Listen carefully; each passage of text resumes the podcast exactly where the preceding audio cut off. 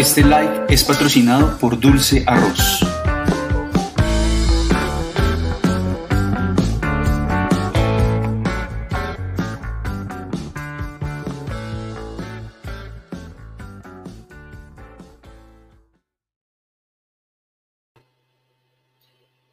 Amigos, ¿cómo están? Qué alegría verlos, saludarlos hoy con un delicioso café, con mi pocillo azul, como siempre. Eh, contento de encontrarme con ustedes de nuevo.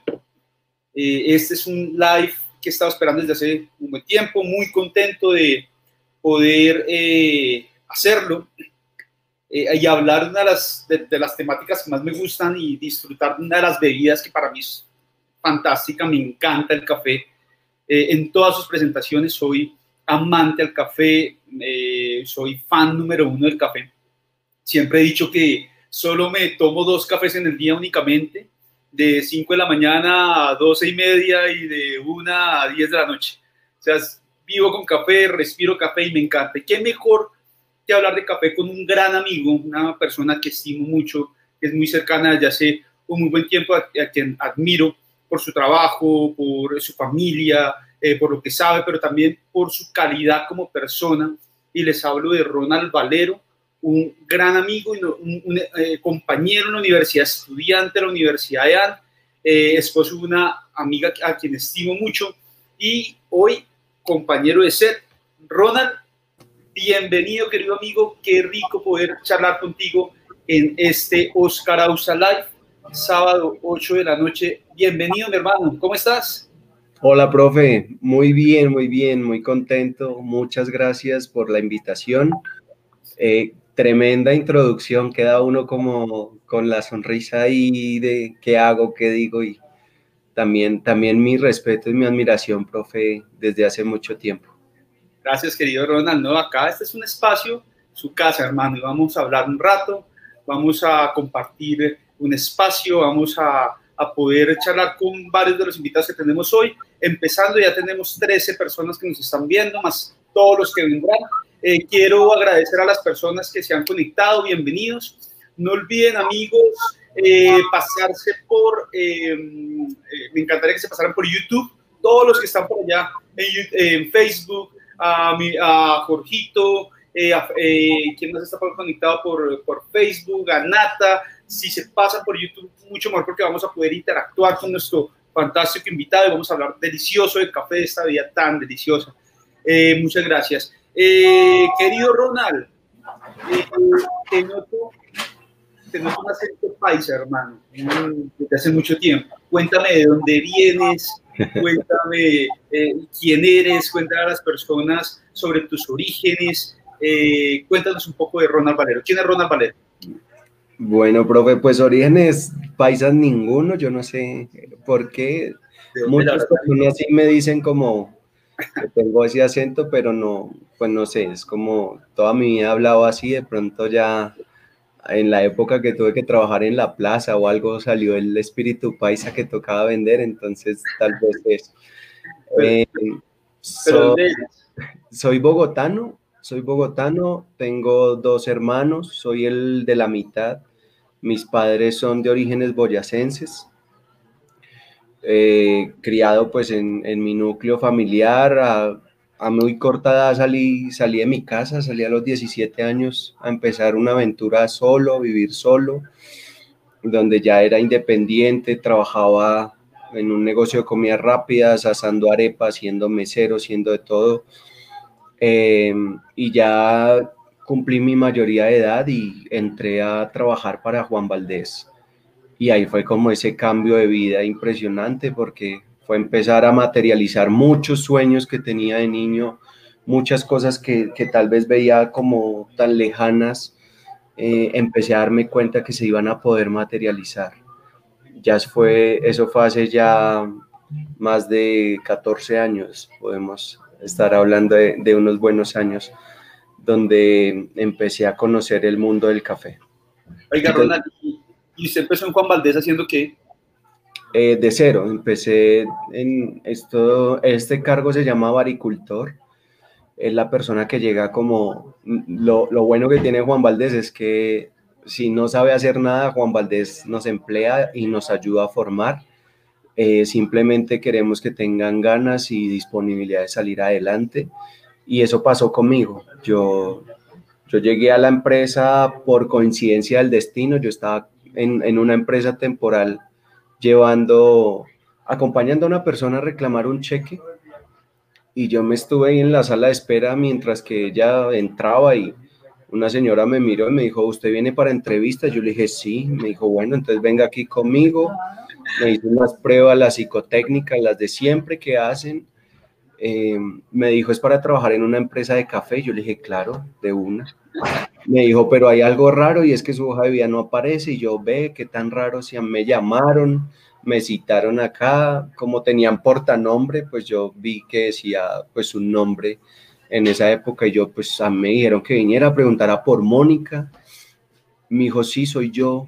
Si quieres, haz nuevamente la hoja de vida. Y yo, claro, me fui a, salí, fui a una miscelánea, compré la hoja de vida, esas azulitas, la armé y como ya sabía que era para café, pues puse que era mesero, que trabajé en un restaurante donde tenían una máquina de oprimir botones y, y preparar café. Entonces yo dije que yo era el operador de esa máquina. Y, en mi infancia, esto sí es muy, muy, muy cierto, tuve, eh, yo vendí tinto en la plaza cuando tenía 11, 12 años. Mi papá trabajó toda la vida en plaza de mercado y, y yo veía que la señora del tinto tenía fajos de billete y yo de niño decía el tinto da plata. Entonces empecé a comprar termos de, de, de esos termos que son de, por dentro de vidrio y empecé a vender tinto en, la plaza, obviamente que mandó a decir mi papá que me compre, porque obviamente de niño uno vivía con la pena, pero alcancé a tener unos buenos termos vendiendo tinto, aromática, lo que dicen en la calle, tinto, perico, aromática. Y así También puse como microempresa familiar de, de, café, como para alimentar la hoja de vida. Y ya, lo único que me pidieron fue que me cortara el cabello. Yo tenía el cabello un poco más largo. Eh, yo al otro día llegué calvo, yo dije, yo, yo quiero entrar a una empresa importante y, y, más cuando fue Juan Valdés, porque yo trabajaba en la 73 con 11 y el bus a mí me dejaba en la 73 con séptima, yo bajaba por toda la 73 y ahí había una tienda de Juan Valdés en la octava que queda frente a la federación. Y yo veía a esos muchachos de, de Juan Valdés bien vestidos, con un uniforme muy bonito, bien presentados eh, y yo decía, qué rico estar en una empresa así. Y cuando me nombraron que era Juan Valdés, era como, pues, un, sueño hecho realidad y, y no dudé en, en, hacer lo que me dijeran para entrar. Bueno, de acá se pueden sacar muchas experiencias de esa historia. Y es primero, uno no sabe en qué momento está la oportunidad. Y lo que hay que tener es la capacidad de responder a esa oportunidad. Yo conozco a muchas personas que me dicen, uy, eh, es que hay, hay, personas que tienen suerte en la vida. Y yo opino que no es de suerte, sino de saber cruzar las oportunidades con las capacidades. Si tú cruzas oportunidades y capacidades, ahí aparece la suerte. ¿Qué opinas? Creo que es lo que te pasó a ti. Claro, yo creo que lo que dice el profe es, es completamente cierto y, y, segundo, tener la adaptabilidad al momento porque pues en ese momento, como les mencioné, yo iba a ir a acompañar a alguien y, y cuando me dijeron que era para trabajar, yo no lo dudé. Y aún estando trabajando, ¿sí? Yo dije, pues escucho la oferta, si es una oferta buena, eh, pues considero que, que puede ser bueno. Tenía 18 años, estaba empezando, ya vivía solo y tenía muchas obligaciones. Eh, entonces como que la necesidad se juntó con la, adaptabilidad y, lo hicimos, sí señor. Bueno, eh, voy a hacer una pequeña pausa para saludar a las personas que nos están eh, saludando. Un abrazo especial a todos mis estudiantes. Qué placer encontrarlos por acá. Dianita Chavarro, muchas gracias. Obviamente también a la familia, a Jorgito, que siempre lo tenemos acompañándonos. Muchas gracias. Al gran amigo Fernando, a Sandrita. Y por ahí a las personas que están en Facebook, de nuevo los invito a que se pasen a YouTube para que podamos ver e interactuar. Por ahí le mandan saludos desde Facebook, pero pues no, no, no estamos viendo como tal eh, la, la, la, la, participación. Creo que es alguien que te conoce, te quiere saludar. pásate a YouTube, creo que es Daniel, pásate a YouTube, lo mismo Francia, y escríbenos por ahí para que podamos compartir con, el, eh, con, nuestro invitado. Eh, Ronald, empezaste por casualidad visitando una temporal y entraste a Juan Valdés sin saber absolutamente nada, simplemente con ganas de entrar. Hoy, ¿qué países has conocido gracias a, este, a, esto, a esta oportunidad? Uy, profe, yo creo que puedo decir que más de 12 países ya con, he podido visitar, ir a competir.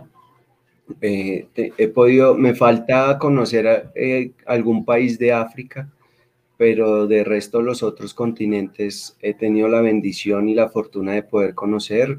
Centroamérica, Norteamérica, en Asia estuve en China, en Corea, en Hong Kong.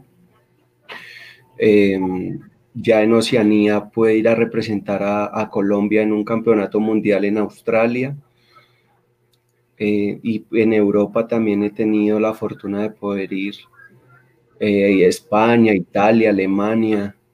O sea, ha sido impresionante que ya a Francia, que cuando uno dimensiona todo lo que ha hecho el café, es impresionante, porque mi sueño arrancó queriendo conocer el mar porque todo bogotano quiere conocer el mar y montándome en un avión, porque ni siquiera en los brazaletes del salitre mágico estaba la opción de montarme en un avión. Por mi capacidad económica, pues de mi familia, una familia humilde, una familia que vivía el diario, mi mamá trabajando en servicios funerarios y, y mi papá trabajando en la plaza, como que uno sueña aterrizadamente y, y el sueño más grande para mí era ir a Cartagena viendo la foto de un primo que tenía una foto en los zapatos viejos de Cartagena. Eh, y era como mi sueño y mi prototipo de vida era ese primo. Yo por eso empecé a estudiar ingeniería de sistemas al comienzo, porque él es ingeniero de sistemas. Entonces era como mi modelo a seguir, que tocaba ser ingeniero para poder conocer el mar. Pero gracias a Dios el café hizo eh, que mi primer viaje al mar fuera San Andrés, que creo que es un espectáculo. Y, y adicional, en 2013 tuve la fortuna de ir con toda la familia, o sea, llevarme a toda la familia a conocer el mar, porque la primera vez en un avión de mi papá, de mi mamá, de mi esposa, de mis suegros, de mi cuñada, o sea, eso fue eh, muchísima, muchísimos sueños cumplidos ahí. Eh, fue un paseo de más de 14 personas eh, donde por primera vez conocía el mar el 90% y entonces se da uno cuenta que, que los sueños se, se empezaron a, a, materializar. Los sueños se hacen realidad tan pronto uno decide tomar la decisión de progresar. Tú decidiste aprovechar la oportunidad y lo hiciste. Ahora, ¿qué hace un barista? Yo creo que para muchos, eh, los que amamos el café, tenemos claro que es un barista, pero varias de las personas que están conectadas el día de hoy pues no, de pronto no conocen cuál es el trabajo de un barista. ¿Qué hace un barista y un barista de Juan Valdés? Bueno, como tal, un barista es una persona que es el último eslabón en la cadena productiva del café. Realmente un barista es aquella persona que transmite todo lo que está pasando o lo que pasa en, en una taza de café eh, para que el consumidor entienda y dimensione todo lo que hay detrás. En muchas ocasiones para muchas personas es solo calentar agua, mezclarlo con eh, el café con el agua, esperar un ratico y servirlo, pero el café tiene una trazabilidad, el café tiene un origen, eh, el café tiene una historia que hay que contar y el barista es esa herramienta con la que, con la que cuenta el, el café para, para, para que sea escuchado primero que todo y segundo, para que las personas empiecen a conocer qué hay detrás de, una taza y así podamos valorar mucho más nuestro producto insignia. Entonces, eh, tiene que ver con muchas cosas, tiene que saber de catación, así no sea un catador, pero debe saber perfilar los cafés,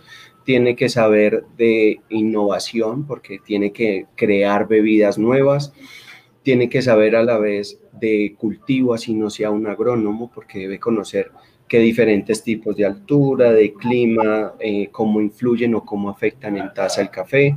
Debe saber de tostión, así no sea un tostador profesional. O sea, tiene que ver con muchas ramas, eh, pero en, teoría es la última herramienta que tiene el, café para expresarse.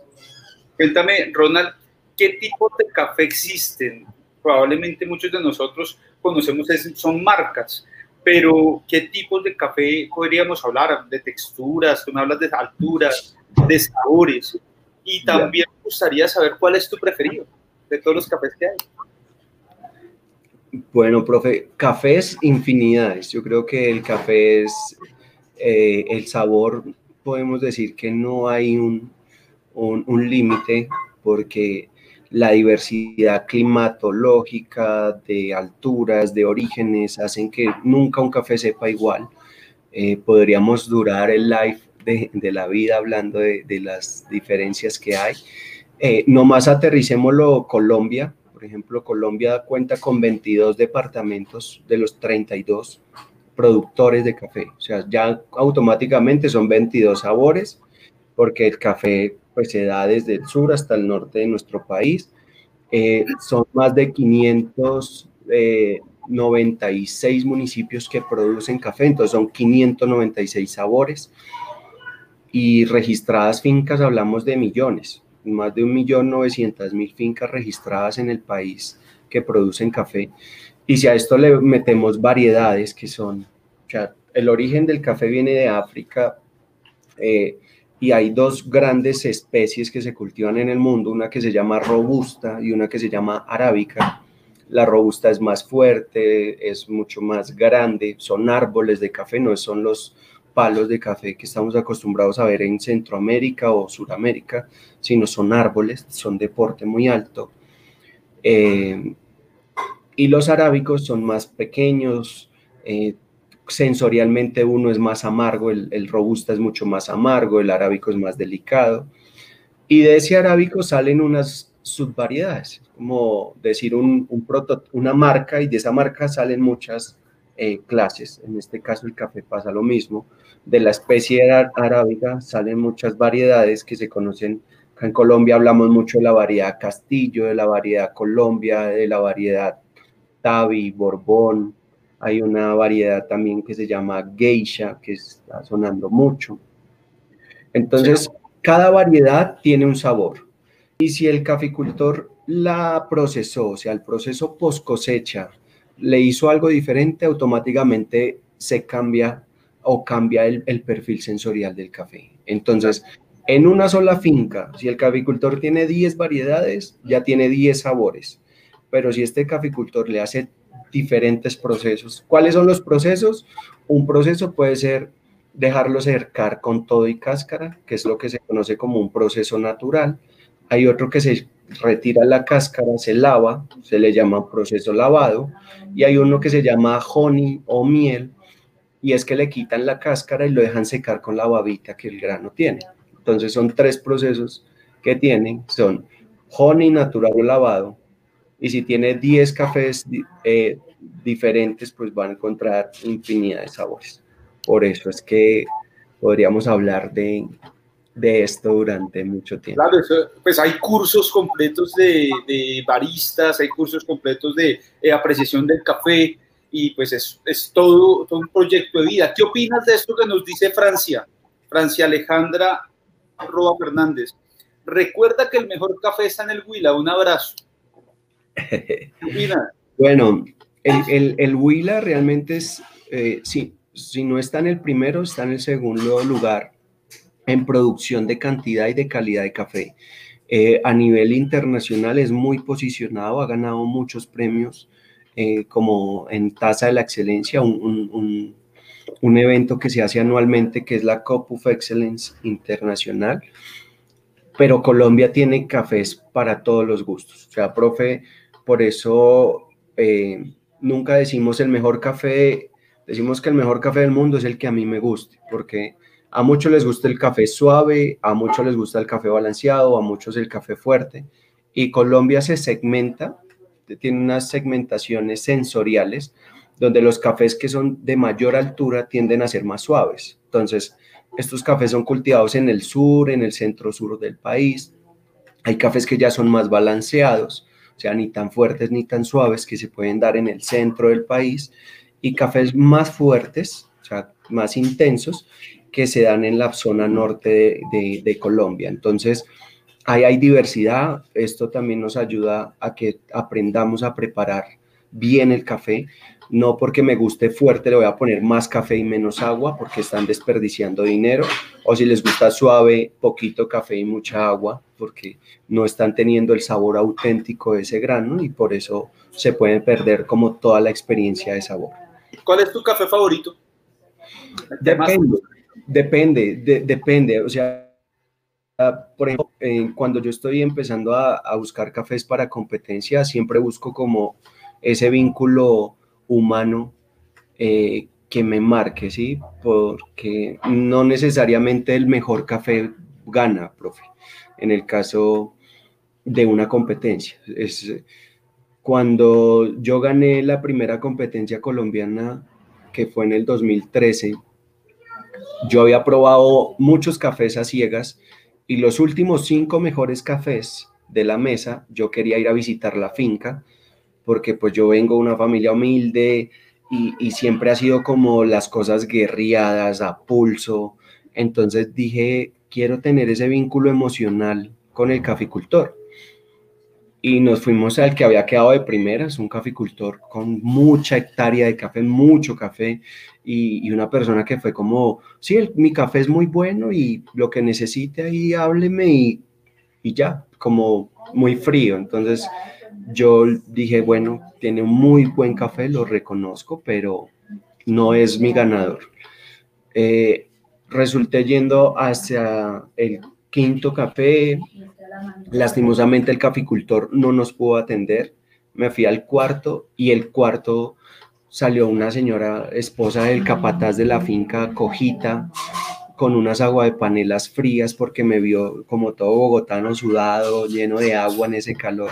Me dijo, mi hijo, tome porque usted se me va a deshidratar y ahí sí busque que ahí sí venga a hacer su, su diligencia. Salió el caficultor y me dijo, mire, nos da alegría de que usted haya contado con nosotros. No sabemos qué es un barista, la verdad no sé qué hace usted, pero, pero para, para lo que necesite aquí estamos entonces fue ese vínculo afectivo que yo le dije, ya no tengo que ir a otra finca, yo me voy a ir con su café y ganamos. Entonces, vemos que sensorialmente era el cuarto lugar de los que habíamos elegido, pero para mí el vínculo emocional también lo fue mucho y con ese café me fui, con ese café quedamos campeones. Entonces, por eso digo que depende el momento, pero si a mí, Ronald Valero, me preguntan, los cafés del Tolima han sido los que me han llevado a ser campeón tres veces, a ser subcampeón eh, tres veces también, y con los cafés que he ido a cuatro cinco competencias internacionales y hemos ocupado pues buenos lugares, gracias a Dios. Entonces, el Tolima ha sido para mí un departamento maravilloso y quiero mucho el café de allá para ti el café del Tolima es importante. Bueno, aquí hay una pregunta interesante que me parece totalmente pues, acorde a lo que estamos hablando. Eh, dice Fernando que él pues, es neófito en el tema del café, pero él logra diferenciar las marcas que compra. ¿Cómo hacen para estabilizar los sabores? Claro, eh, uno diferencia cuando uno no, es experto, uno dice, este está rico, este no. Sí, esto es como eh, siempre he dicho, o, para que todos tengamos en cuenta que, que, para entrar al mundo del café uno simplemente necesita ganas y efectivamente eh, eso pasa. Las diferenciaciones que se dan de marcas de café se da desde qué materia prima se compra. ¿sí? Hay, hay compañías, no, no vamos a dar nombres, pero hay compañías que compran cafés commodity, cafés que son económicos comercialmente, porque no tienen un perfil de sabor marcado, lo que hacen ellos es hacer un tueste alto, porque en Colombia estamos acostumbrados a tostar el café alto, tú está en el café y lo comercializan y no hay problema porque en teoría el caficultor está ganando. Como hay marcas que ayudan a que el caficultor siempre mejore. Y cuando mejora el caficultor, la calidad cambia. Y cuando la calidad cambia, ya se vuelve un café mucho más aspiracional para las personas. Y empezamos a encontrar sabores dulces, sabores cítricos. Recordemos que el café es una fruta eh, y, como, y como tal debe tener un, perfil. ¿sí? Si es un café del norte, pues debe ser un sabor frutal mucho más intenso. Si es un café del sur, debe ser un, un sabor más cítrico. Entonces, es, es poderlo identificar a través de marcas que compran de orígenes en específico y adicional le hacen puntos de tueste específicos para cada café. Yo siempre me encanta el fútbol y relaciono esto con el fútbol y digo, eh, eso es como cuando un, equipo de fútbol ficha a un jugador y no sabe de dónde proviene. O sea, no sabe si es goleador, es arquero. Entonces le dice, mijo, métase a la cancha y vea qué hace. A comprar un café o comprar un jugador que yo ya sé que es el que me va a hacer los goles y que lo tengo que poner en el área. Lo mismo pasa con el café. Debo conocer eh, de dónde proviene, por eso es tan importante el barista. Eh, eh, conocer los antecedentes de este café para que la persona sepa qué se está tomando. Ronald, la mayoría de mortales como los que estamos acá acompañándote, no sabemos mucho de café. Yo solo sé que a mí café que me sirve un café que me encanta. Y, eh, pero ¿cómo podemos hacer la mayoría de mortales para reconocer un buen café? Bueno, todos los cafés, sean buenos, eh, que sean de una calidad que uno pueda decir, esto, esto es digno de, probar con, todo, con detenimiento, tiene algo que se llama perfil de taza. El perfil de taza son características que tiene el café en dulzor. Entonces eh, vemos que en el empaque dice dulce a panela, dulce a caramelo. Tienen una característica cítrica o ácida por lo general. Y tienen un sabor a fruta que muchas ocasiones se correlaciona con alguna fruta del común, ¿sí? Hay mucha gente, perdón, que lee el, el empaque y dice sabor a mandarina y la gente se imagina el sabor de una mandarina, pero realmente se asemeja a la acidez que me transmite una mandarina. Entonces, eh, lo más importante para reconocer un café es que primero en su empaque tenga un perfil de taza, Segundo, activar nuestras papilas gustativas, porque ahí sí, profe, yo sea experto, no sea experto, como sea, tenemos las papilas gustativas en el mismo lado, obviamente unos más desarrollados que otros, pero en la punta de nuestra lengua detectamos lo dulce, en los laterales detectamos lo ácido, lo cítrico, en la parte de atrás lo amargo. Entonces es tomarnos este café y empezar a percibir, obviamente sin azúcar, eh, para ver dónde se marca más este tipo de café. Entonces, si tengo una buena materia prima con una buena preparación, el resultado vamos a encontrar eh, estas marcas eh, en, nuestra boca. Y eso es un buen punto de partida para arrancar a diferenciar un buen café de otro. ¿Y cómo se hace? Lastimosamente comparando. Entonces, comprar un, café que tal vez en el mercado sea más asequible por su precio, o su empaque también deja mucho que decir en muchas ocasiones. Y preparo los dos a una misma proporción agua-café y los pruebo y nos damos cuenta abismalmente la diferencia. Muchas gracias, eh, por, por, por, el consejo. Obviamente esto nos va a costar un poco más de trabajo quienes preparamos café en casa, pero seguramente eh, pues el hecho de probar y experimentar nos va a ayudar a, a, sentir esas sensaciones y experiencias en nuestra, pues, obviamente en lo, que, en lo que saboreamos. Aquí hay varias preguntas que me parecen interesantes, me parece interesante mirar y las unimos a nivel mundial, cómo cómo está posicionado el café colombiano. Eh, Verónica habla también de posicionamiento, ¿cómo es que posicionamiento, tiene la ocupación del barista en Colombia? O sea, de, su trabajo en Colombia que lo podemos unir también con, con la pregunta que yo te tenía es, ¿en verdad el café de Colombia es tan bueno como, como, como nos han dicho a nosotros dentro de nuestro país? Es un café eh, fantástico que en muchos lugares es, pues, es muy demandado. ¿Qué opinas de eso? Y obviamente, pues, eh, la respuesta a la pregunta de Verónica. Eh, completamente, profe. Yo creo que nosotros no valoramos este maravilloso grano como se valora internacionalmente. Em, y es cuando uno está fuera que se da cuenta lo, lo valioso que es el, el, café colombiano a nivel internacional. Tenemos una particularidad y es que tenemos café todo el año. O sea, en Colombia hay café todo el año, entonces los compradores les apetece estar comprando cafés frescos. Eh, tenemos ese privilegio versus otros países que también producen muy buenos cafés.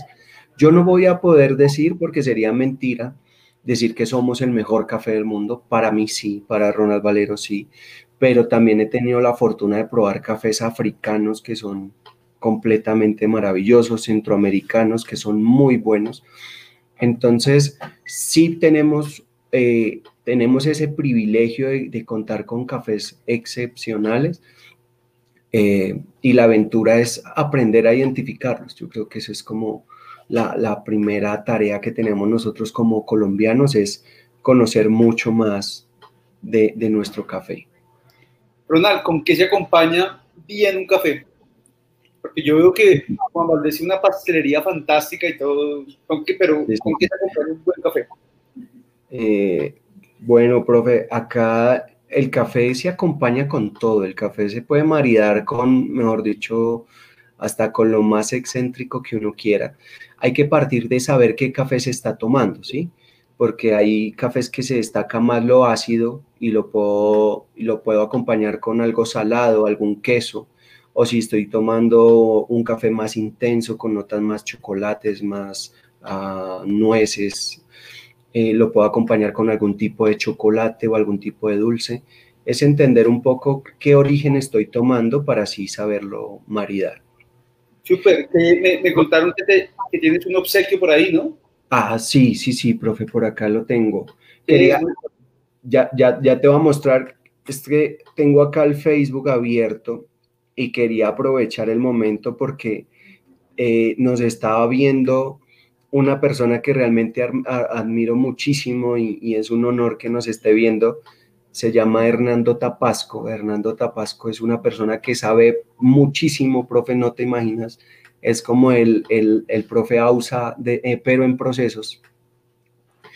Eh, y él está haciendo una pregunta súper valiosa ahí en, Facebook y dice que hay una tendencia a los baristas en competir con variedades exóticas, eh, como geisha, sudán rumé, eh, y él pregunta que si la, ah, ya, esa pregunta, entonces, que si, esta, que si la variedad castillo, que es una variedad muy, muy nuestra, puede usarse para competencias de baristas? La respuesta es, don Hernando, su merced creo que me conoce ya un poco y, y sabe que, que, yo sueño con competir con un varietal así, un varietal muy nuestro, porque, profe, hoy en día, pues para los que no conocen de pronto todo este mundo, todos estos varietales exóticos están arrasando, o sea, están arrasando en el tema de que muchos baristas están buscando entre más exótico, pues eh, más va a poder confundir al, juez y, va a poder como atraer puntos. Y yo le diría a don Hernando que mi sueño es que en un campeonato próximo esté trabajando con un varietal muy colombiano, porque he visto que en el proceso post cosecha, y él más que nadie lo sabe, se puede potencializar mucho el café. Entonces, sí, señor, sí se puede y algún día le prometo que no sé si ganar, pero dentro de los seis mejores nos vamos a meter con un varietal eh, como el Castillo. Super, Ronald. Bueno, ahora sí cuéntame, que me, contaron que te habían dejado por ahí un, un regalo, cuéntame. Sí, pues, profe, es este, este regalo, la verdad, su merced me dijo que no lo abriera hasta que... ¿Qué, dice? Antes de que lo abras, dime qué dice la tarjeta. Dice que es de Dulce Arroz, eh, que gracias por participar en el Oscar Ausa Life, inspirando a otros con tu experiencia y ejemplo. Muchas, muchas gracias, profe. Eh, nada, que desde que... Dulce Arroz es la, es la marca que patrocina estos live. Este es un eh, regalo de, pues de parte de Oscar Ausalife, pero también de Dulce Arroz. Eh, Dulce Arroz es una empresa experta en el desarrollo de deliciosos eh, postres tradicionales. Hace ocho días, en el último live, tuve la oportunidad de probar un delicioso arroz con leche con la receta tradicional. pero esta vez tenemos otro, otro, otra variedad de sus deliciosos postres y de sus deliciosos desarrollos de comida deliciosa. Eh, perfecto para amor y amistad en esta época, para sorprender eh, con un delicioso detalle, perfecto para un detalle empresarial para nuestros clientes. ¿Qué es? Cuéntanos. Son, son, son mini brownies, ¿sí? Sí, son, son una especie de, de mini brownies con, con alguna, ¿esto qué es, profe? Eh, almendra.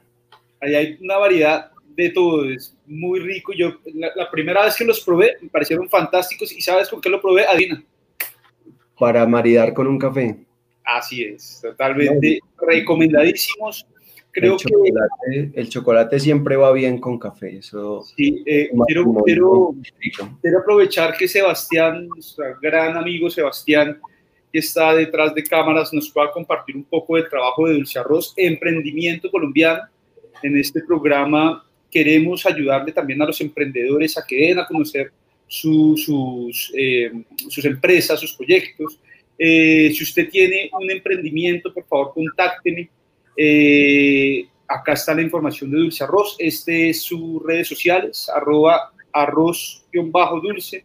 Consigue tu dosis de café no hay nada como una taza de café con unos deliciosos mini brownies como los que recibió hoy nuestro amigo Ronald. Tipo de productos que tiene Dulce Arroz. Así que si usted es emprendedor, apoyemos el emprendimiento colombiano. En un momento, tan pronto Sebastián termine de eh, colocar eh, estas fotografías y mostrarnos el delicioso producto de Dulce Arroz, les vamos a enviar ahí también las redes sociales para que pueda contactarlos y pueda ver eh, el buen trabajo que realizan. Dulce Arroz, patrocinador de este eh, Oscar Ausalay. Instagram arroz-dulce y el teléfono 315-344-8556. Recomendadísimo. Muchas gracias, Sebastián.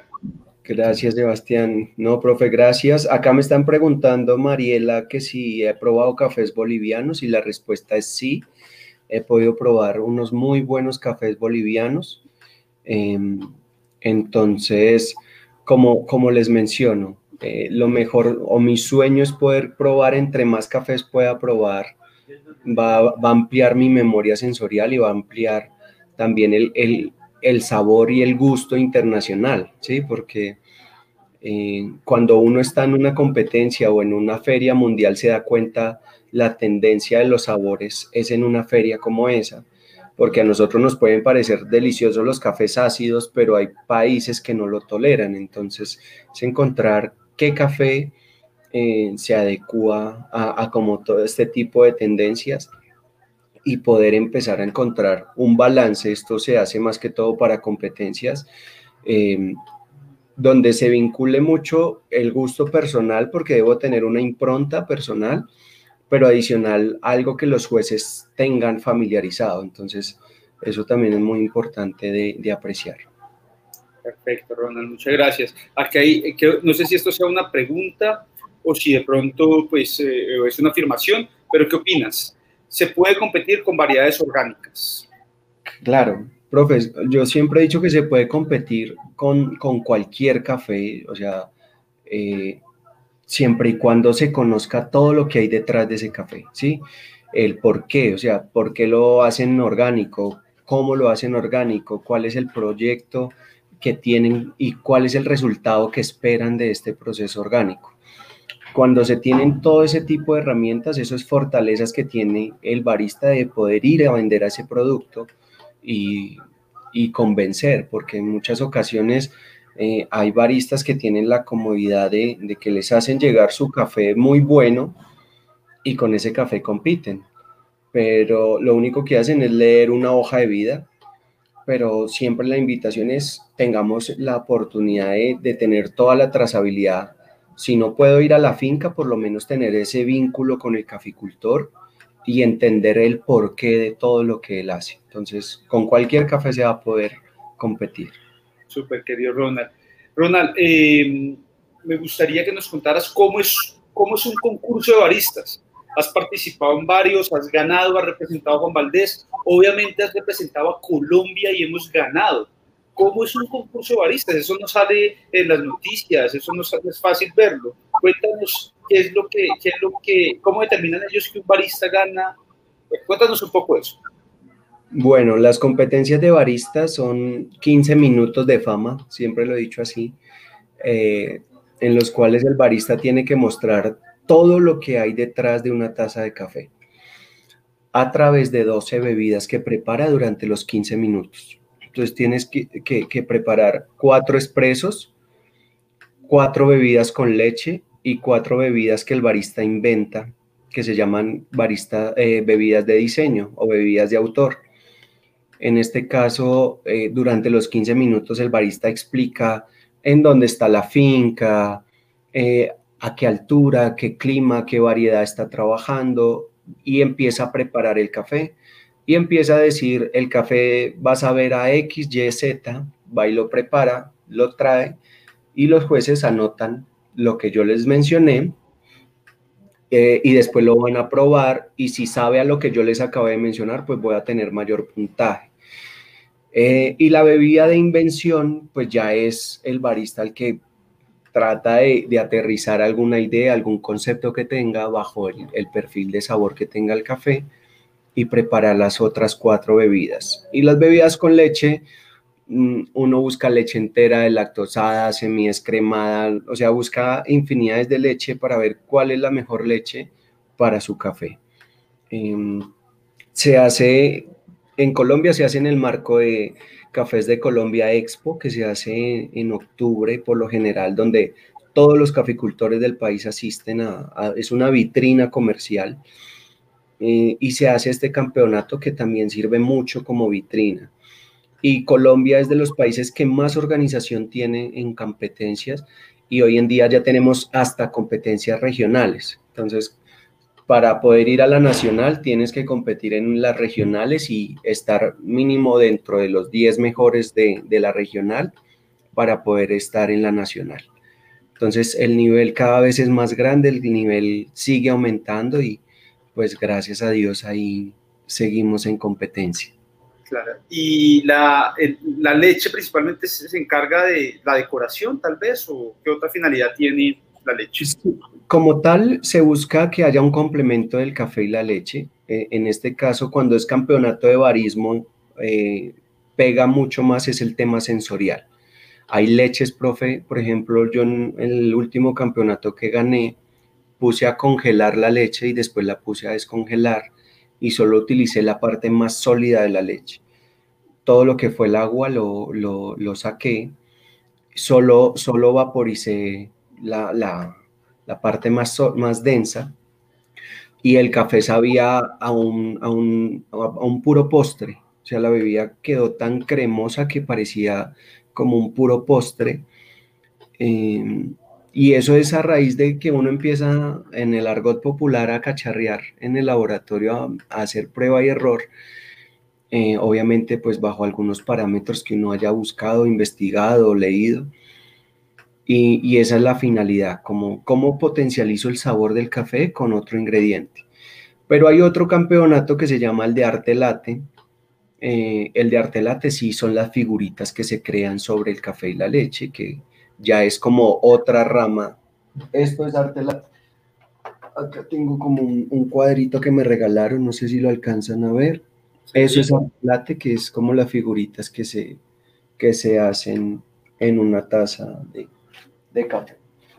Y que, que, le sirve uno el café y uno como que le da tristeza tomárselo, y uno, no, ¿será que me lo tomo? ¿Será que no? Tan bonito. Que a última se, opta y ha servido mucho, se convierte en un café sin una bebida mucho. instagrameable. Este concepto es muy interesante en redes sociales. El concepto instagrameable es que mi producto es tan atractivo que vale la pena registrarlo en Instagram. Claro. Así es. Y el arte latte es eh, uno de los ganchos más grandes que tenemos nosotros los baristas para atraer gente. Porque la eh, gente ve, hacen un osito y se enamoran de eso. Oiga, ¿y es cierto hay esa, esa leyenda urbana que es que el café es malo? Por ejemplo, dice, ¿cuál es el límite recomendable de consumo de café diario? Eso es, depende del organismo, profesor. Para mí todo eso es completamente mitos eh, obviamente todos los organismos no toleran la cafeína porque el café tiene muchísimos componentes ah, más que cafeína, pero tal vez que el consumidor que toma café en su gran mayoría lo toma es por la cafeína.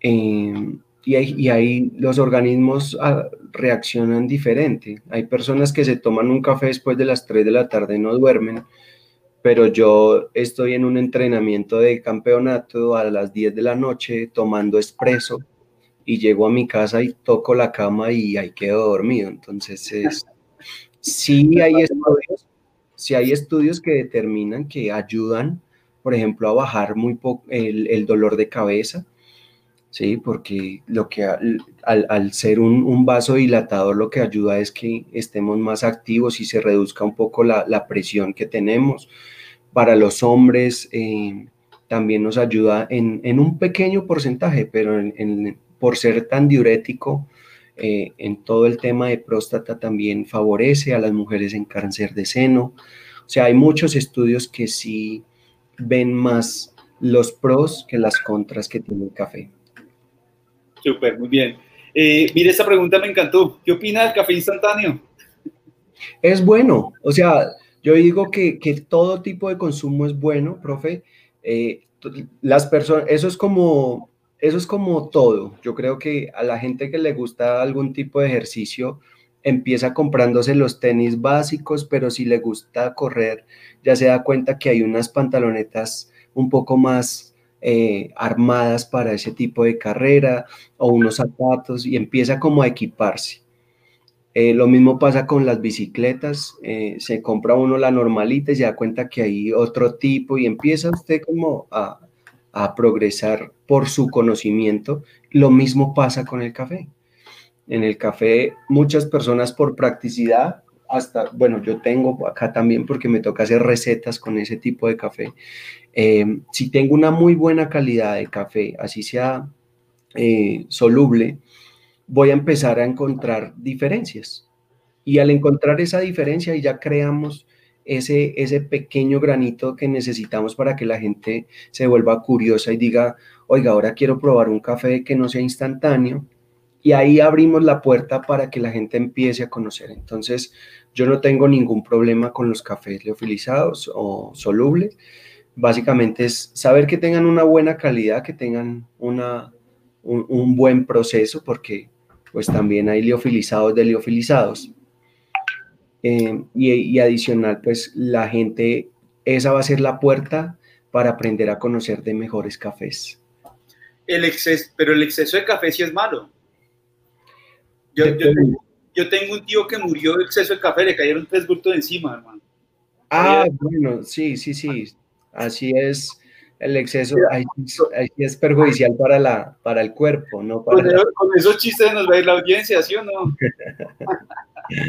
Oiga, hablemos, este, este es un programa de marketing principalmente, tú sabes que yo trabajo en temas de mercadeo y comunicación en, redes sociales, en marketing digital, y me encantaría que habláramos de la marca, me encantaría que habláramos de, de, de, Juan Valdés, eh, hablemos de la imagen que proyecta esta marca afuera, eh, yo creo que las cosas más bonitas que me han pasado y sentirme orgulloso fue haber en algún momento, sé que ya no está, pero haberme encontrado en pleno Times Square en Nueva York una tienda Juan Valdés, eh, esa vez que fui, y sentir que, que, yo estaba ahí probando algo, algo propio, algo, algo mío, algo, algo nuestro. Y veo cómo de una u otra manera no es una marca de café, sino es una marca de Colombia. Eso es mi percepción. ¿Cómo lo ves tú? Eh, yo creo, profe, que es una marca muy colombiana. Yo creo que todos hemos crecido, aunque es muy diferente lo que maneja tiendas Juan Valdés, que se llama Pro Café Col S.A., a lo que es Café de Colombia, que es el loguito triangular. Eh, es una marca, yo creo que querida, admirada, respetada y que todos en alguna forma hemos sacado pecho de, y orgullo del café colombiano. Yo creo que la, estrategia que tuvo la federación para crear la marca o el símbolo eh, Juan Valdés fue muy valioso para que nos empezaran a conocer, eh, porque anteriormente el café colombiano era conocido, pero no tenía como, eh, como esa popularidad a nivel internacional. Y lo que mencionas, profe, es muy cierto. Yo viví en Estados Unidos unos buenos meses eh, trabajando en la tienda que, menciona, profe, muy cerca de y, y, era un orgullo ver cómo muchos colombianos que llevaban mucho tiempo fuera del país y veían esa tienda, eh, llegaban era a hablar de, café, así no supieran, Colombia. Y una vez en, en Corea, yo estaba en Corea del Sur en, en, un, en un campeonato y un colombiano se paró en el stand de Café de Colombia y vio el logo y se puso a llorar. Y nosotros realmente pues no sabíamos, lo, vimos ahí parado, se puso a llorar, se ponía, se cogía su cara, que uno de mis jefes me dijo, pues vaya, dígale a ver qué pasó, pues él tenía cara de latino, entonces no, no, no iba a ser en coreano porque no, no iba a poder hablar con él. Y yo me le acerqué y yo le dije, hola, buenas tardes. Dijo, no, extraño mucho mi país y ver a Juan Valdés acá. Y duró toda la feria en la que, en los días que estuvimos, estuvo ahí pegado con nosotros. Entonces, eh, yo creo que esta marca es patria, esta marca es país, esta marca es orgullo. Y yo, pues a mí no me pagan por dar toda esa publicidad porque la abundancia del corazón habla la boca, pero yo amo esta marca porque ha cambiado mi vida, la vida de mi familia y la vida de muchos más en, en este país. Súper, fantástico, muchas gracias. Y, en verdad es una, es una marca que, que, nos representa, no solamente representa el café, sino que representa pues, pues toda una cultura, todo, todo un país, esa marca fuera. ¿Cómo se ha visto afectado Juan Valdés eh, en esta época de pandemia? Eh, ¿Cómo han hecho para enfrentar la crisis? Sabemos que en Colombia es muy fuerte en sus puntos de venta, en todo lado donde usted se encuentre, donde usted se encuentre va a encontrar un punto de venta Juan Valdés, que esa es una estrategia no solamente de distribución, sino de comunicación de marca. O sea, usted vuelve a mirar un lado y ve la marca, mira por otro lado y ve la marca y eso genera recordación. Casi no vemos publicidad, pero sí vemos la presencia de marca en muchos lugares, lo que genera comunicación de marca. Y si su principal negocio es presencial, ¿cómo ha enfrentado la crisis con Valdés? Bueno, profe, yo creo que que ha sido como todo, yo creo que todo negocio se ha visto afectado, pero también ha ayudado mucho para la palabra que está de moda y es la reinvención. Eh, volver más fuertes algunos canales que nosotros manejábamos, pero la gente tal vez no los tenía muy visibles, y era el delivery o los domicilios. Creo que esas plataformas se fortalecieron mucho más a raíz de todo esto. Eh, ya teníamos una app que los invito a los que nos están viendo que la descarguen, Juan Valdés Café, ahí hay descuentos.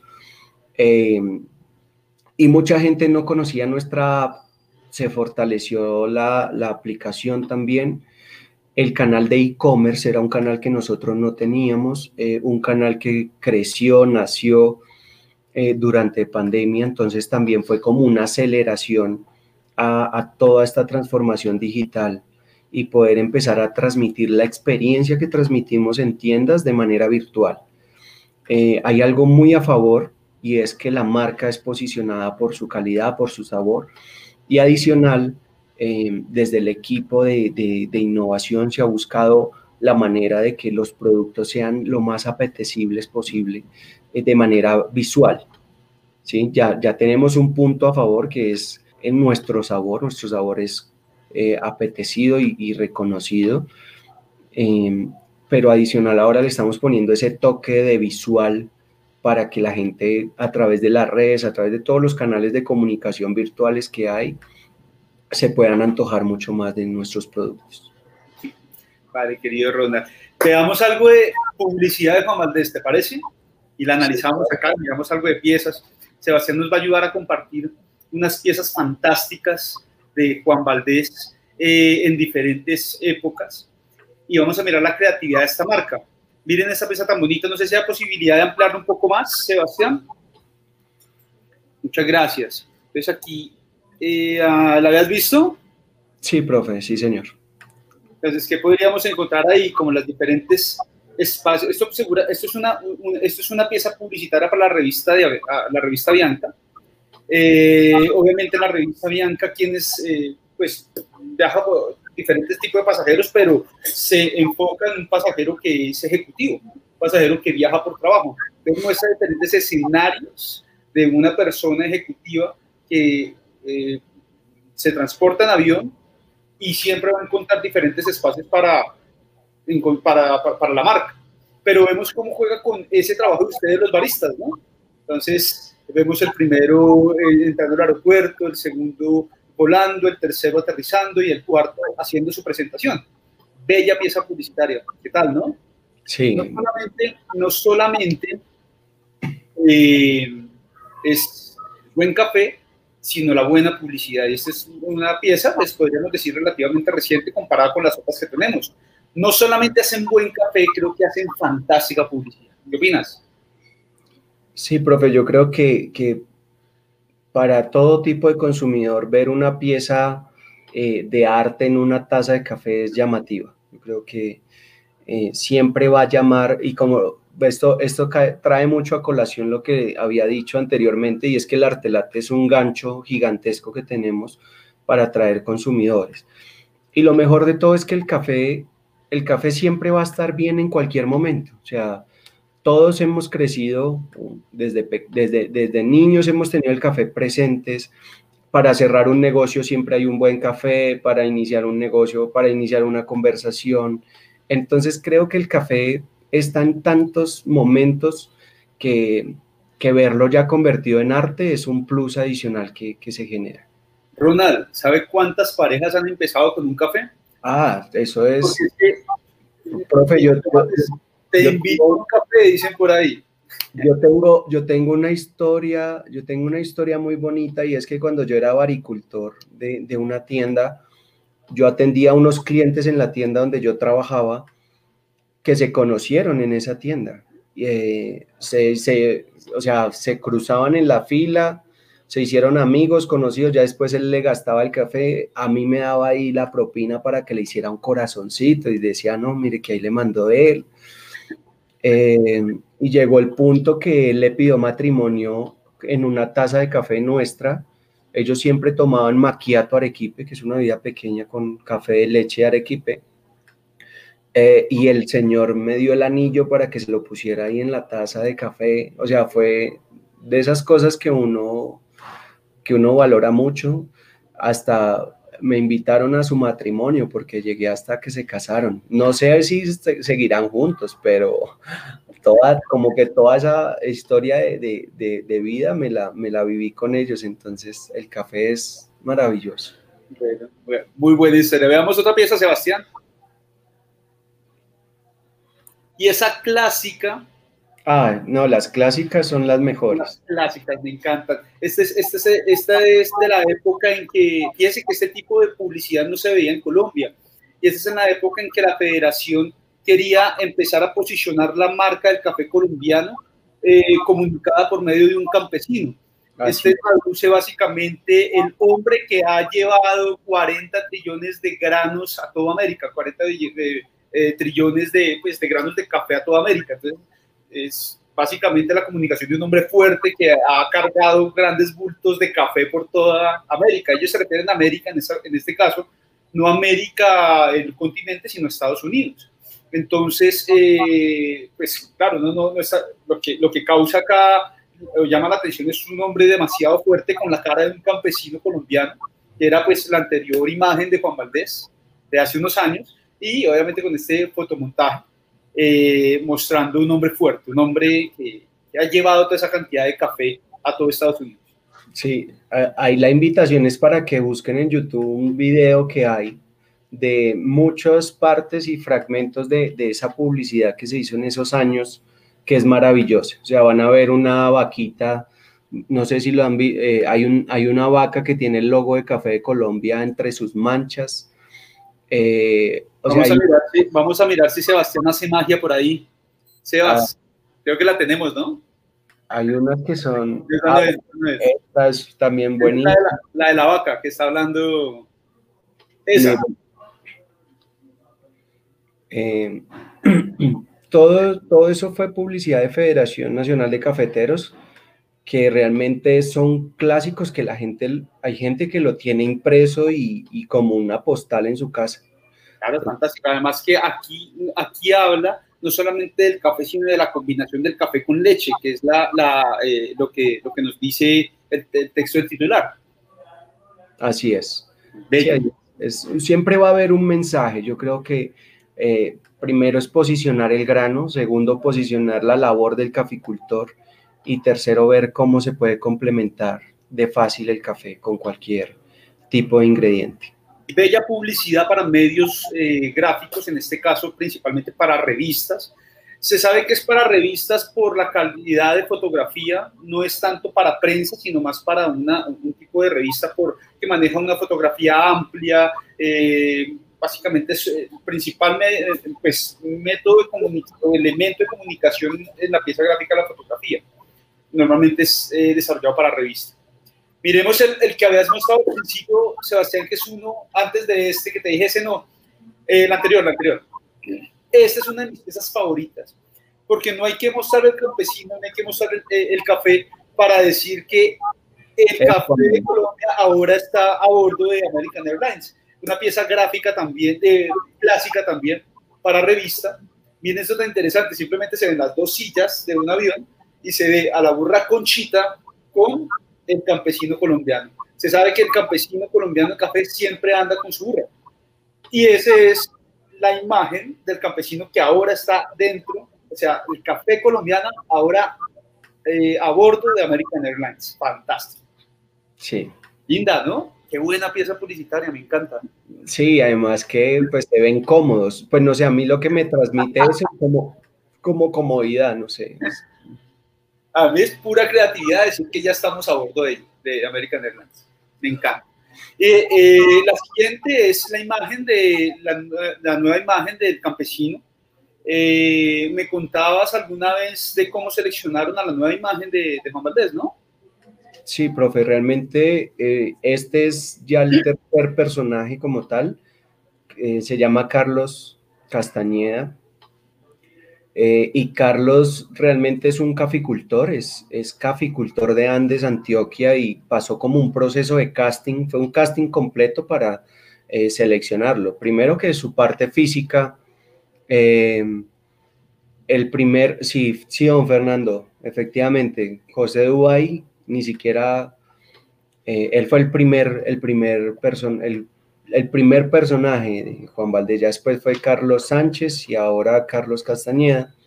Fue un casting que hicieron en el cual buscaron que sus cualidades físicas y de conocimiento. Entonces es una persona que sabe mucho de café, conoce eh, y trabajó durante toda su vida con café hasta que por parecerse mucho al personaje quedó. Es un gran ser humano él. Yo con él comparto mucho, pues cuando tenemos que viajar o trabajar. eh, él, va en representación de Juan Val de, de Federación y yo voy como en representación de tiendas de Juan Valdés. Fantástico. Y este fue eh, la eh, cuando estaba uno de los primeros eh, representantes de este personaje. Recuerdo también, también se hizo un lanzamiento y un evento similar en Times Square, que fue registrado en medios de comunicación, principalmente en prensa, y luego se repite pues con, con ¿cómo es que se llama, Carlos? ¿Me dices? Sí, Carlos Castañeda. una fotografía de Carlos en Times Square también haciendo obviamente su, su pues, lanzamiento de la nueva imagen. Y obviamente, pues, mire, qué bello encontrar una, o sea, no es, no es fácil encontrar en este lugar, eh, obviamente, una mula con, una, con un saco de café que diga Café de Colombia Grande. Entonces, eso es un orgullo poder ver lo nuestro y nuestras raíces ahí. Eh, Tenemos otra pieza, Sebastián, o ya con esas finalizamos. ¿Recuerdas? Vamos a mirar si tenemos otra pieza. No, ya finalizamos. Eh, me encantaría ya ir finalizando este live, querido Ronald, pues obviamente siempre agradeciéndote, pero qué tal si les enseñamos a nuestra audiencia pronto, pues cómo podríamos, cómo podrían ellos probablemente preparar algún tipo de café. ¿Qué opinas? Algo sencillo, algo para quienes estamos en casa, pero quisiéramos disfrutar de un buen café. un, gran barista colombiano eh, explicándonos cómo podríamos preparar un buen café. ¿Qué dices? Claro que sí, profe. Pues yo acá tengo un método que es muy, muy tradicional en, la, en casa, se llama prensa francesa. Básicamente es eh, un recipiente de vidrio con una malla, un filtro que está en un émbolo. Este es como uno de los métodos eh, donde podemos hacer una muy buena preparación de café.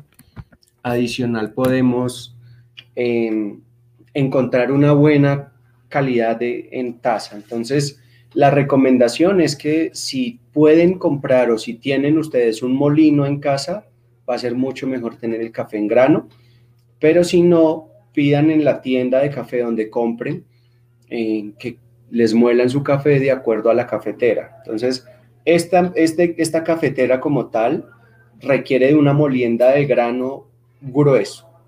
Entonces, la invitación es para que la, influencia de la molienda va a ser altamente influyente en el sabor. Por eso la primera recomendación es, si lo van a hacer en una prensa, pidan que su café sea molido grueso.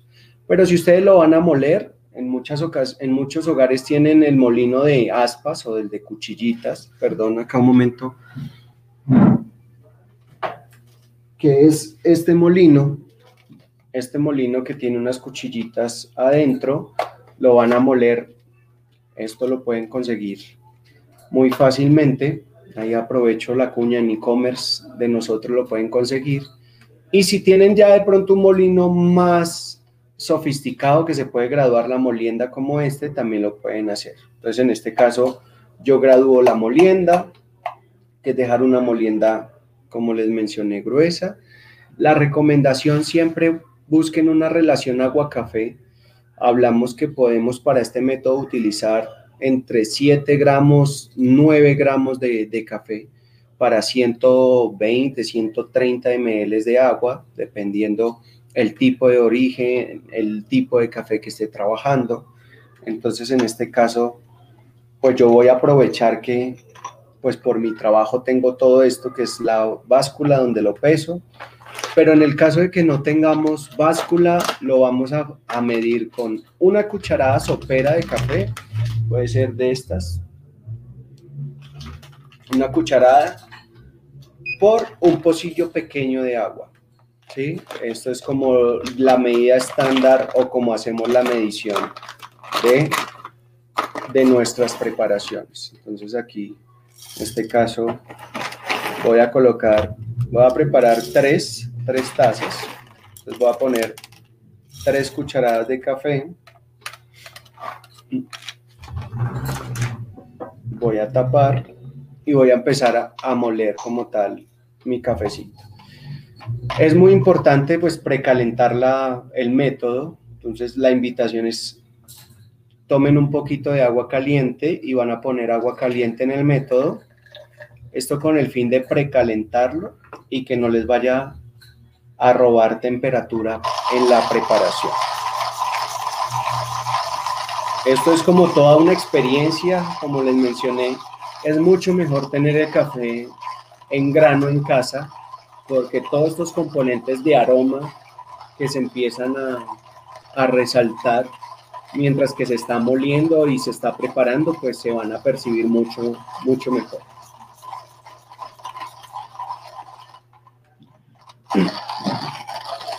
No sé si haya otra pregunta, profe, la vamos respondiendo mientras. Sí, mira que eh, hay varias preguntas que han hecho por Facebook que lastimosamente pues me cuesta más trabajo porque, eh, como les decía, me encanta que pudieran trabajarlo y hacerlo desde, desde YouTube. Eh, sin embargo, bueno, hay preguntas de cosas que ya hemos respondido, como por ejemplo, que si siempre habías tenido pensado trabajar como barista, y pues la respuesta creo que tú nos la diste cuando, cuando nos dijiste que básicamente por casualidades de la vida llegaste a presentar una entrevista en un lugar donde pues no ibas a eso, pero pues dijiste sí, yo voy y te salió el trabajo y gracias a ese día, a esa casualidad, has conocido todos los, pues muchos países del mundo, has participado en, concursos y has ganado y has hecho un nombre como uno de los mejores baristas de Colombia. Eh, hay una que me gustó mucho, una pregunta que dice, para ser barista, ¿debo estudiar algo? Bueno. Por ¿Y, ejemplo, cuánto, ¿Y cuánto tiempo te tomó para aprender a hacer esas figuras? Bueno, las figuras relativamente es un tiempo corto, relativamente eh, después de tres meses que yo esté practicando a través de una barra de café, puedo empezar a, aprender a hacer arte latte. Yo empecé empíricamente a, todo el tema de barismo, pero sí es muy importante estudiar, es muy importante instruirse, es muy importante buscar. Hoy en día las plataformas digitales ofrecen muchos cursos en los cuales puedo, puedo seguir aprendiendo y seguir conociendo acerca de café.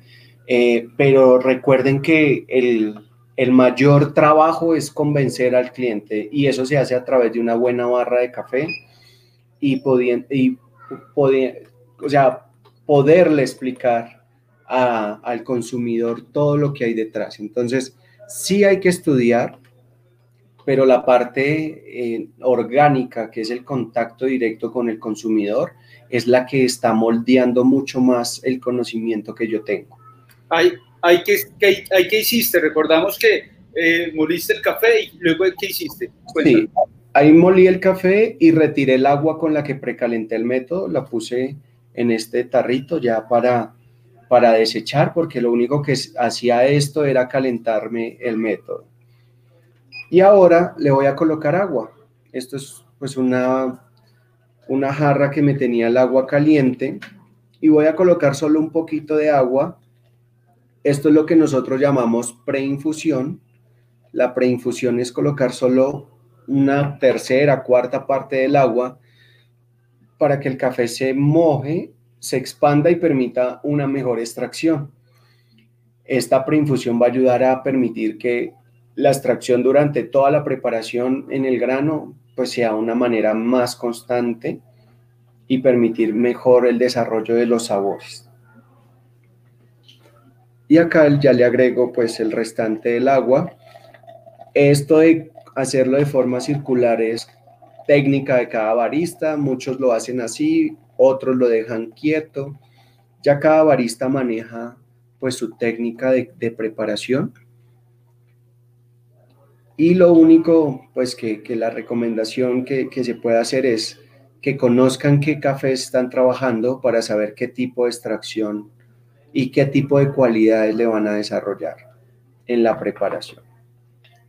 Aquí lo tapan, lo cierro y lo que hago es colocar el émbolo en la parte de arriba y tengo un tiempo de preparación entre 4 hasta 8 minutos de contacto del agua con el café, bajo el émbolo y ya tengo mi taza lista para, para consumir.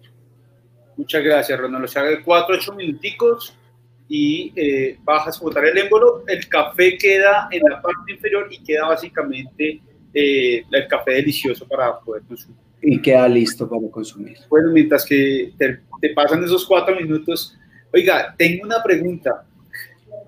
¿Cómo así? Explíqueme que su esposa no le gusta el café, hermano. O sea, el poeta escribe poemas para conquistar, el músico canta para conquistar, el barista debe hacer café para conquistar. ¿Y cómo así que a su señora no le gusta eh, el café? Una, un saludo muy especial a tu esposa. Eh, la recuerdo con mucho cariño, compañeros de trabajo en la universidad. Eh, ¿Cómo así? Bueno, profe, eso es muy paradójico, eso es casa herrero asadón de palo. Eh, efectivamente ella pues como que me acompaña y, me acompañó a, varios eventos de, café, pero pues como que lejitos, ¿no? O sea, le, encantan los dulces de café, eso sí, los dulces de café le encantan, que es una forma de consumir café pero, pero paradójicamente no, no consume café. Es algo que eh, toma café, hoy en día toma más café, ya podemos decir que ahora en, en, su trabajo sí veo que lleva café y es buena consumidora de café instantáneo. Entonces ahí e, es otro chiste porque dice, no, me imagino esos cafezazos que se tomará. Y ella sí sacó un carro y agua y, y leche y ya. claro que sí, querido Ronald, por favor, salúdame a Nelly eh, y a tu pequeño.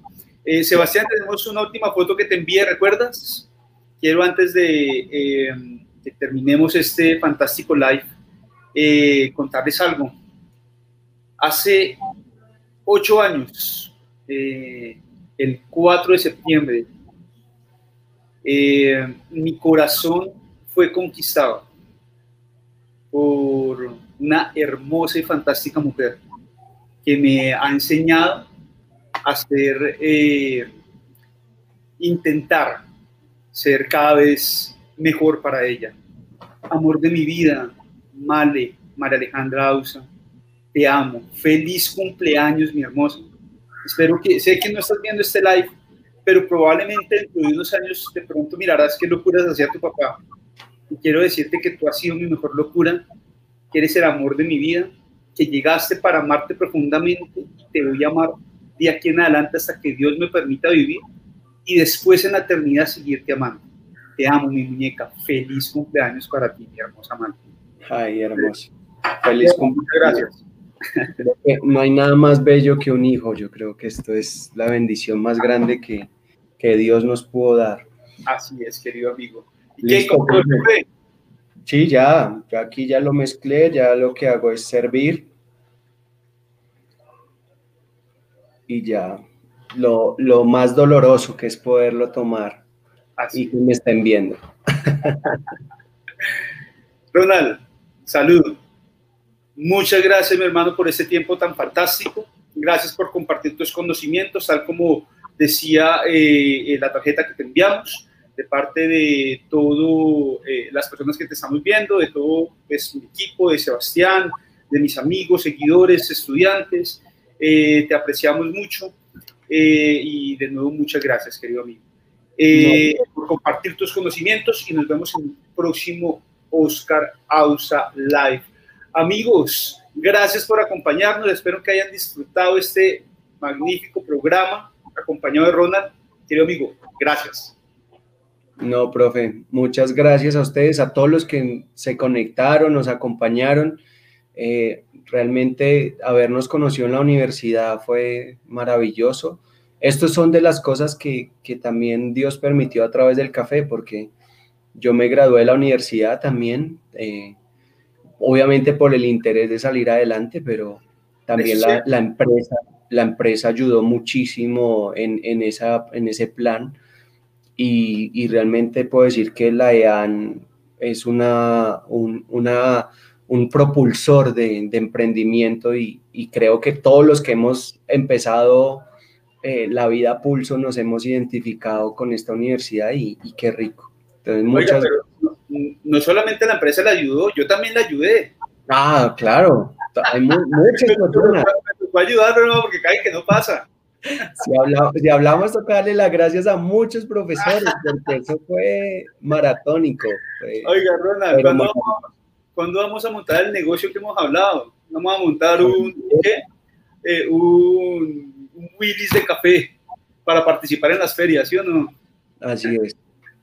Amigos, un abrazo, muchas gracias. Eh, amigos de Dulce Arroz, gracias por apoyar este programa. Y no se les olvide, están los datos de contacto, delicioso, para que pueda hacer un buen regalo en este tiempo de amor y amistad. Salud con ese café delicioso. Nos vemos en el próximo Oscar Ausa Live.